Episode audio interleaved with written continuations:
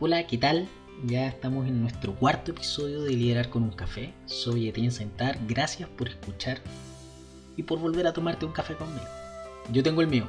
Espero que tú también lo tengas. ¿ah? Ya, ya hemos avanzado en esta, en esta relación.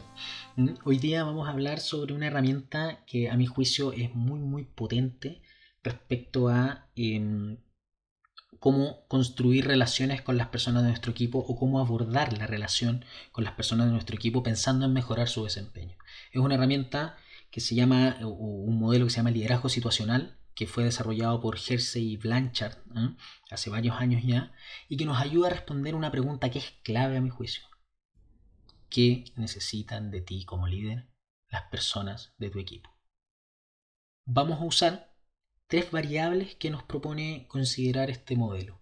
Primero, la situación, el contexto, lo que está ocurriendo, la tarea específica que desarrolla esa persona, el rol que tiene a cargo, el proyecto particular que se le asignó en este momento, etc. Pero, ¿qué, qué está pasando? ¿Cuál es la situación?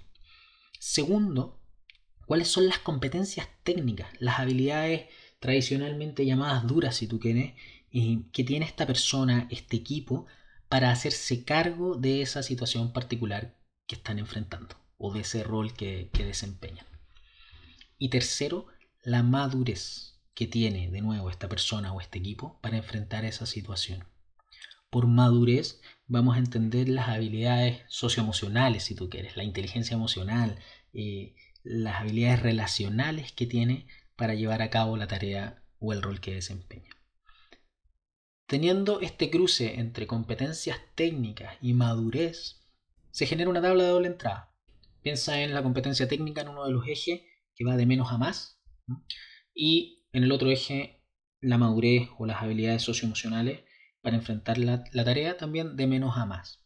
Entonces aparecen cuatro posibles maneras de acompañar, de eh, abordar la interacción con esta, con esta persona o con este equipo, dependiendo de cuál sea el, nivel en el que estemos conversando. Primero, cuando una persona tiene competencias técnicas bajas para enfrentar ese desafío, esa situación, esa tarea, ese rol, y baja madurez para, ello, lo más probable es que necesite de ti que la dirijas, que, sea, que asumas un rol directivo al respecto, que le digas qué, cómo, cuándo, dónde. Ya voy a exagerar, a qué hora. Y que te avise antes de entregarlo para revisar lo que va a entregar para asegurar el éxito de esa interacción. No hay nada de malo en que una persona del equipo esté en esa situación.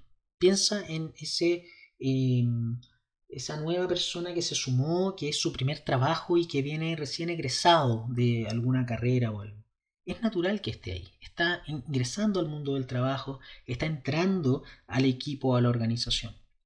También se puede dar esto a una persona a la que le cambiamos el rol, que antes tenía altas competencias y alta madurez para abordar ciertas, ciertos temas o las tareas del rol anterior, pero ahora lo nombramos jefe de un equipo o le asignamos un proyecto más grande o de mayor responsabilidad. Podemos movernos hacia este lado nuevamente porque dada la situación, como comentábamos al principio, las competencias técnicas que tiene o la madurez que tiene no son suficientes para enfrentarlo. Pero cruce uno entre competencias técnicas bajas y madurez baja, asumir un rol directivo de cara a esta persona.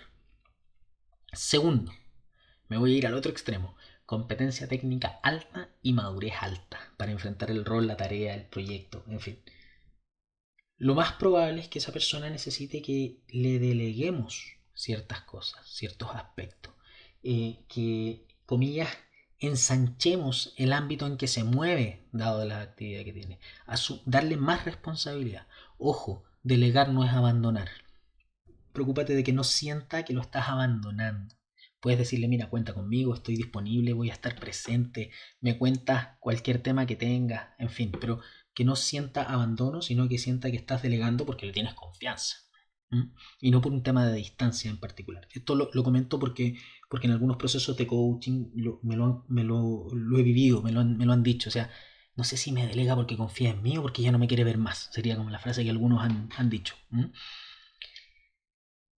Estas dos, el dirigir o el ponerse en modo directivo y el delegar, eh, pueden suponer un desafío relevante para ti como líder.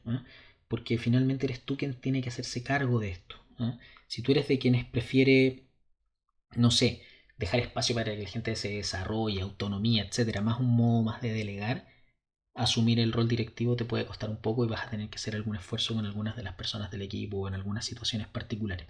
En contraposición, si tú eres más de un estilo em, que controla un poco más, que le gusta tener eh, al callo, al detalle, todo lo que está pasando y todo, asumir el rol de delegador o delegadora puede ser un poco más complejo.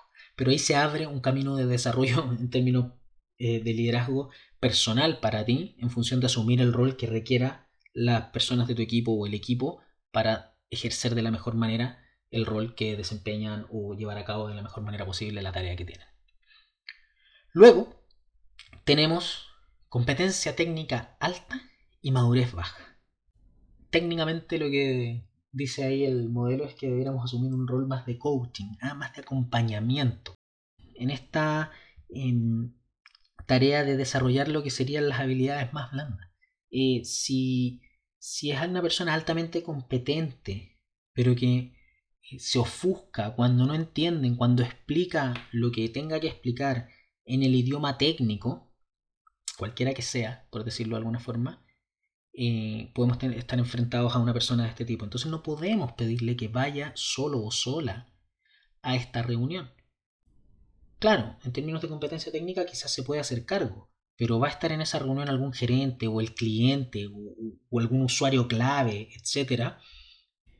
Y quizás no nos sirve la manera en que aborda la conversación. Y tendremos que acompañarlo en esa situación, ir dándole feedback, retroalimentándolo para que pueda desarrollar esa, ese, ese tino, por decirlo así, eh, y se pueda eh, adaptar no desde lo técnico, sino que desde la manera en que plantea ciertas cosas. Muchas veces, quizás o probablemente todos nosotros nos hemos enfrentado a esa persona en que tiene razón en los argumentos que está planteando, pero los plantea de tal mala manera, los plantea tan prepotentemente, que ya da lo mismo el argumento, sino que nos quedamos en la cabeza y conversamos después respecto a la mala forma en que lo dijo, eh, el cómo se alteró, etc. Ahí estamos frente a alguien que requiere probablemente un acompañamiento, un desarrollo de habilidades más, más blandas o de madurez para enfrentar los temas. Cuarto, cuando nos enfrentamos a alguien que tiene altos grados de madurez, pero tiene bajas competencias técnicas para el rol o la tarea que desempeña, sin duda eh, lo que ahí aparece es la necesidad de entregarle las competencias técnicas, de capacitarlo o capacitarla para el rol, tarea o proyecto que está emprendiendo. Acompañar y capacitar no necesariamente son cosas que tienes que hacer tú como líder, pero sí puedes gestionarlas para que ocurran solicitando apoyo en la organización en la que trabajas. Se pueden solicitar capacitaciones para el equipo para aumentar sus capacidades técnicas en tal o cual software o en fin o en habilidades de venta, o etc. o también se puede pedir apoyo, dependiendo de la organización y el tamaño que tengan y el, estilo que, tenga la gerencia de recursos humanos, gestión de personas, capital humano, en fin.